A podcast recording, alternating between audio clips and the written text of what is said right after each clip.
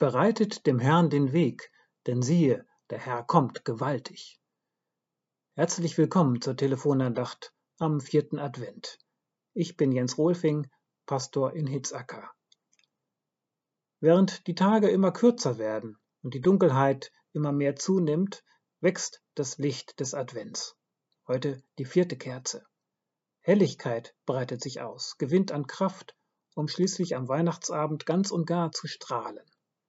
Gerade dort, wo das Leben dunkel, unscheinbar und wenig aussichtsreich aussieht, gerade da bahnt sich Gott seinen Weg zu uns. Aus den letzten Kapiteln des Jesaja-Buches, aus denen unser adventlicher Bibeltext kommt, spricht ein ganz anderer Prophet als in den vorherigen Kapiteln. Dort geht der Prophet hart ins Gericht mit dem Volk Israel, aber jetzt dieser sogenannte Deutero Jesaja, der zweite Jesaja, der fragt nicht mehr nach Schuld, sondern er spricht von Vergebung und Trost. Die Welt des Volkes Israels lag in Trümmern. Der Tempel war zerstört, ihr Zentrum, das Allerheiligste, der Sammelpunkt, alles kaputt. Jetzt leben sie in der Verbannung in Babylon, schon mehrere Generationen im Exil. Resignation und Ohnmacht beherrschen die Stimmung und das Gefühl, dass sie selber schuld sind an ihrer Situation. Sie hatten sich auf die falschen Verbündeten eingelassen, die Assyrer. Aber dann hatten die Babylonier alle Länder ringsum besiegt. Kommt uns das irgendwie bekannt vor in unserer aktuellen Welt? Resignation und Ohnmacht? Selber Schuld am Schlamassel? Falsche Verbündete? Städte in Trümmern? Flüchtlinge, wie soll das Leben weitergehen?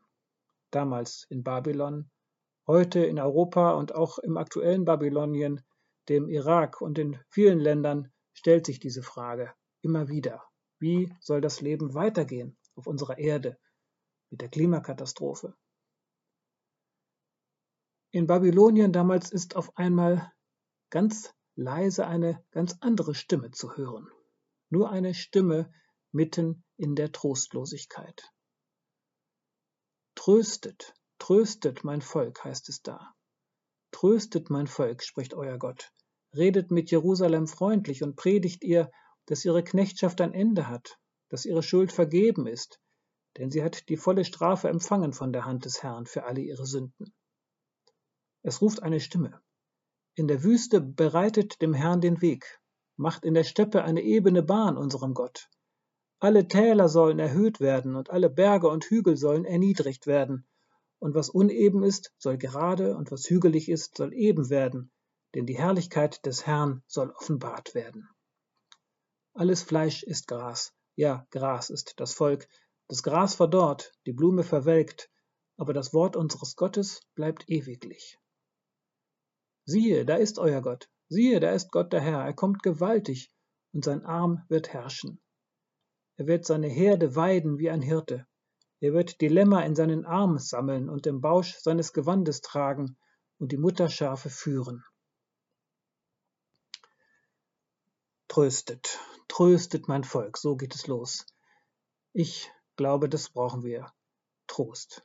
Das brauchen nicht nur die Menschen in der Ukraine, in China, im Iran, in Afghanistan, in Pakistan, wir alle. Die ganze Welt braucht Trost, echten Trost. Das ist mehr als ein hingeworfenes wird schon wieder, halt durch, Kopf hoch. So ein Trost geht nicht aus sich selbst heraus. Wir brauchen diese Bilder, wie Gott die Welt sieht. Wir brauchen diesen Blick über unseren begrenzten Horizont hinaus. Das ist echter Trost. Tröstet, redet freundlich, zu Herzen gehend. Das ist die Sprache des Himmels. Gott selbst gibt hier seinen Engeln Anweisungen, Sie werden auf den Weg geschickt, während die Erde noch ruft, wo bleibst du Trost der ganzen Welt, auf die sie all ihr Hoffnung stellt. Advent heißt ja Ankunft, Ankunft dieser anderen Stimme, Ankunft des Trostes, Ankunft dieser Stimme des Himmels, die über die Erde zieht, durch unsere Kirchen, in unsere Wohnungen. Und sie erzählt manchmal in Bildern und manchmal sehr direkt diese andere Stimme, die man zuerst vielleicht überhört hat, bei all dem Klagen und Jammern, in all dem Kummer und der Wut gegen sich selbst und gegen Gott, die dann im Schweigen und an Tränen zu ersticken droht. Advent ist die Ankunft dieser anderen leisen Stimme, der Stimme des Himmels mitten in den Trümmern der Welt, im Trümmerfeld der Seelen, mitten in Klagen, Schmerzen und Resignation. Diese Stimme singt in den alten Liedern, dass es keine Schrecken gibt, die Gott nicht zum Guten wenden kann und zum Guten wenden wird, jetzt bald oder einst. Es ist nicht zuerst wichtig, ob wir das immer glauben können. Es ist nur wichtig, dass immer und überall genügend Raum bleibt, davon zu erzählen.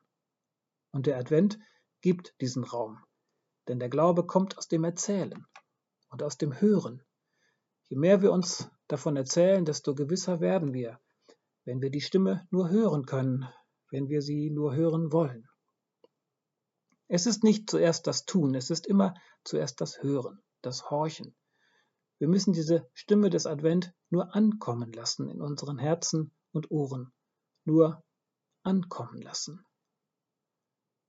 Alles Fleisch ist Gras. Ja, Gras ist das Volk, heißt es. Aber das Wort unseres Herrn bleibt ewiglich. Das heißt, auch die großen Mächte der Welt verwelken. Aber Gottes Wahrheit bleibt. Selbst wenn die Opfer sterben, die Wahrheit setzt sich durch. Eines Tages. Die Macht der Liebe ist stärker als alle grobe Gewalt. In der Wüste bereitet dem Herrn den Weg, macht in der Steppe eine ebene Bahn unserem Gott. Alle Täler sollen erhöht werden und alle Berge und Hügel sollen erniedrigt werden, und was uneben ist, soll gerade, und was hügelig ist, soll eben werden. Abgründe werden zugeschüttet, die finsteren Täler des Todesschattens. Und was wie ein unüberwindlicher Berg vor mir lag, die Hügel zwischen Menschen, werden weichen. Alle Hindernisse werden eingeebnet. Ich sehe wieder einen Weg, eine ebene Bahn, Licht am Horizont. Vertrauen wächst. Die Welt braucht diese, diese Bilder. Die Welt braucht diese Bilder, wie Gott die Welt sieht. In der Kirche sollen wir diese Bilder wachhalten. In den Kirchen, den Synagogen und in den Moscheen, dass ein Leben schon jetzt möglich ist, das von Barmherzigkeit, Gnade, Vergebung und Trost erfüllt ist. Diese Hoffnung heilt schon heute und zeigt, was von Gott her möglich ist. Das tröstet. Es tröstet die verwegene Hoffnung auf ein gänzlich Neues. Das alte, festgefahrene, verkorkste muss nicht so bleiben. Es tröstet der Traum von einer Zukunft von Gerechtigkeit, Frieden und Liebe, die mitten unter den Menschen wohnt. Es tröstet die verheißene Rettung inmitten des Elends, es tröstet der Advent Gottes selbst, die Ankunft, die Ankündigung seines Kommens. Siehe, da ist Gott der Herr. Er wird seine Herde weiden wie ein Hirte. Er wird die Lämmer in seinen Arm sammeln und im Bausch seines Gewandes tragen und die Mutterschafe führen. Die Engel sind schon unterwegs in die unwegsame Wüste dieser Welt. Sie haben einen Auftrag. Tröstet, tröstet mein Volk. Redet freundlich, zu den Menschen. Und Gottes Hirtenmantel hüllt die Welt in seinen Trost. Das könnte ein neuer Anfang werden, ein neuer Weg, eine ebene Bahn, auf die Gott mich bringt. Das ist ein Trost, der nicht von uns gemacht ist, sondern den wir uns zusprechen lassen und weiterschenken. Amen. Die nächste Telefonandacht ist erst wieder am 1. Januar bis dahin wünsche ich Ihnen eine gute Advents- und Weihnachtszeit und einen guten Start ins neue Jahr. Gott segne Sie. Auf Wiederhören.